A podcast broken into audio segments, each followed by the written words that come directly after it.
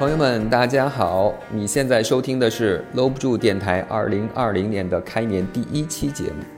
今天我们会在这里和你聊一聊我们做节目的一些心路历程，同时再展望一下二零二零年，捎带再立几个 flag。下面我们就正式开启本期节目。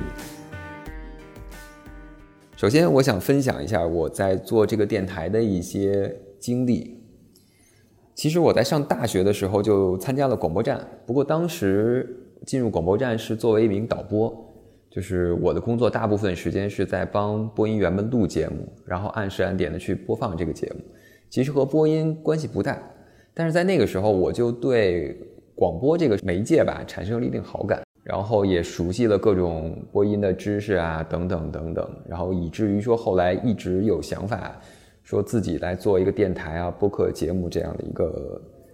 一个种子吧，就根植在自己的心里。然后慢慢慢慢的，直到上班，后来一直也没有太合适的机会。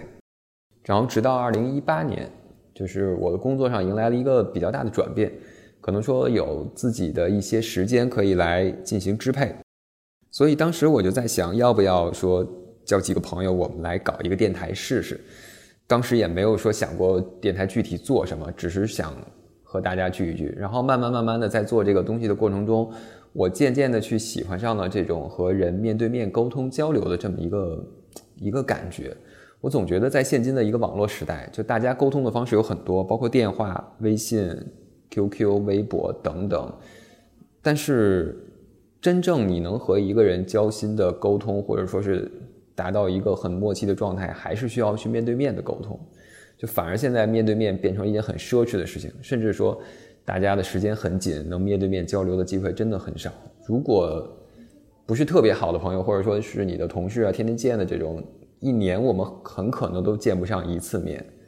所以我觉得也是科技发展带来的一个弊端吧。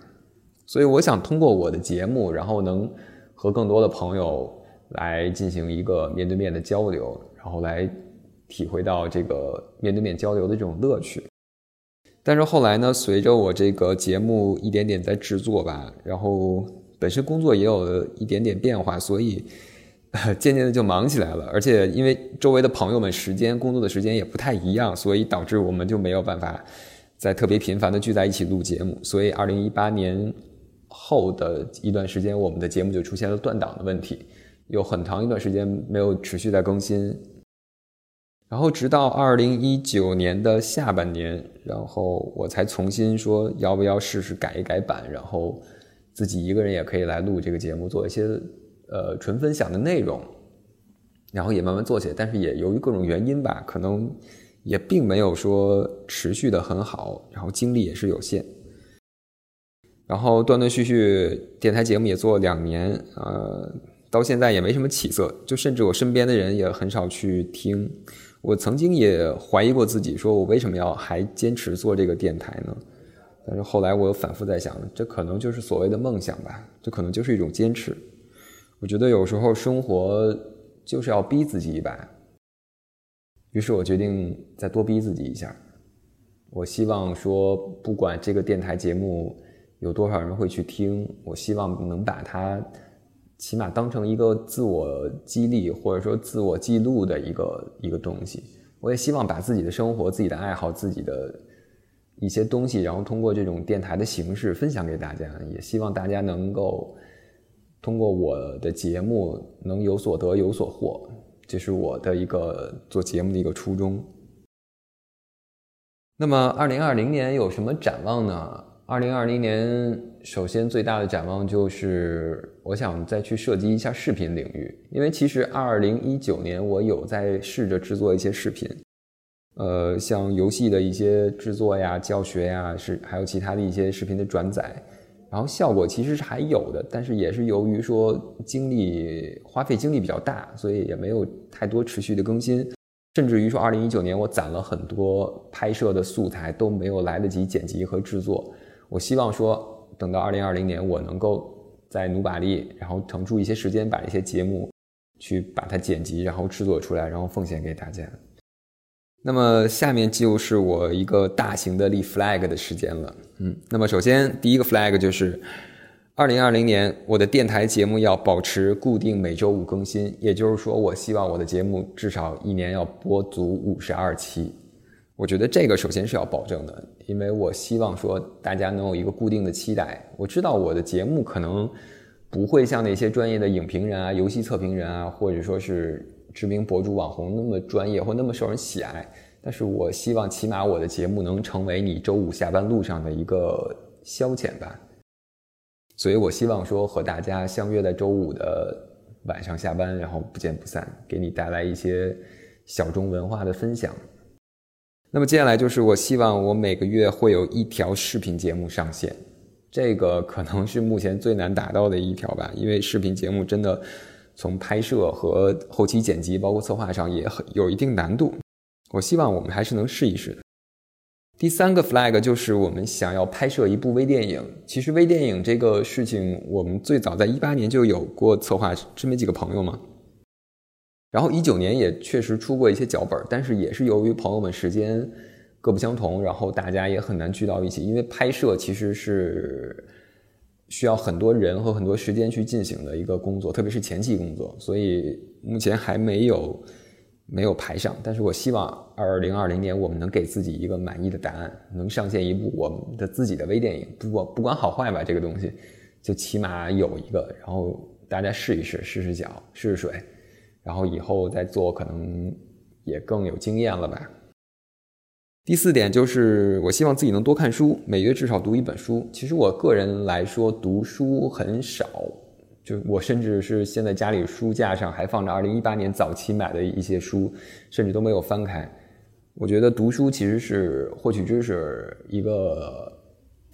很传统的一个方式吧。就虽然可能在现在的社会上，你快速的信息、快手机啊、资讯啊、消息、知识来的很快，但是我觉得阅读其实是一个呃经过筛选、经过深度加工的一个东西，因为大家都知道。一个思想，一个知识，它如果要做成书，它需要中间花费很多的时间，然后来检验这个东西。所以我觉得，如果一个东西被做成一本书，那它一定是经得起推敲的，而不像现在很多盲目的一些知识啊、东西啊等等。所以我觉得阅读还是能给人一个很靠谱的感觉的。嗯，而且我也希望自己能踏踏实实下来，有一个阅读的时间。当然，我每个月读的这本书，如果我看完了，我也会在我的音频节目里跟大家进行一个分享等等。接下来第五点就是，我希望增加我的户外活动，因为今年，呃，也不能说今年，应该说去年，二零一九年，我的身体出现了一些状况，就是各种问题层出不穷嘛。归根结底，其实就在于自己的饮食习惯不够好，而且自己长期缺乏运动。我觉得这个是需要我急需去改善的。所以，我希望说，我每周能够腾出一个固定的时间，然后来给自己进行一个身体上的锻炼，来增加自己的一个健康程度。说白了，就是多活几年嘛。在，我也希望能再陪大家多说几年。最后一点就是，我希望在家的时候能少点一点外卖，多学着做饭。一方面是为了自己健康，一方面是为了孩子。我觉得说。老点外卖确实不太好，因为外面的食品质量你完全没有办法把控，而且也可能点的外卖可能更更偏向的只是呃肉啊、美味啊等等这些东西，但是真正的蔬菜啊、纤维啊这些东西很难从外面去摄入，所以可能自己做的料理更放心，更利于孩子的成长吧。毕竟我们的孩子现在还拍在那个幼儿园超重群里，我们也盼着早一天能够出来。好吧，那以上就是我二零二零年立的这些 flag。我也希望说和听众朋友们有一个长期互动交流，希望大家也能去给我一个监督。然后我也希望说二零二零年能给大家做出一些真的有意思，然后真的想让你们去听的一个节目。那么首先我要做的就是坚持，然后不断的去学习、去改进。我也希望说，如果你听到了我的节目，然后你对我也有一些想法或者有一些建议，我也希望你进行留言或直接联系我都可以。那么，朋友们啊，接下来的二零二零年就拜托各位了。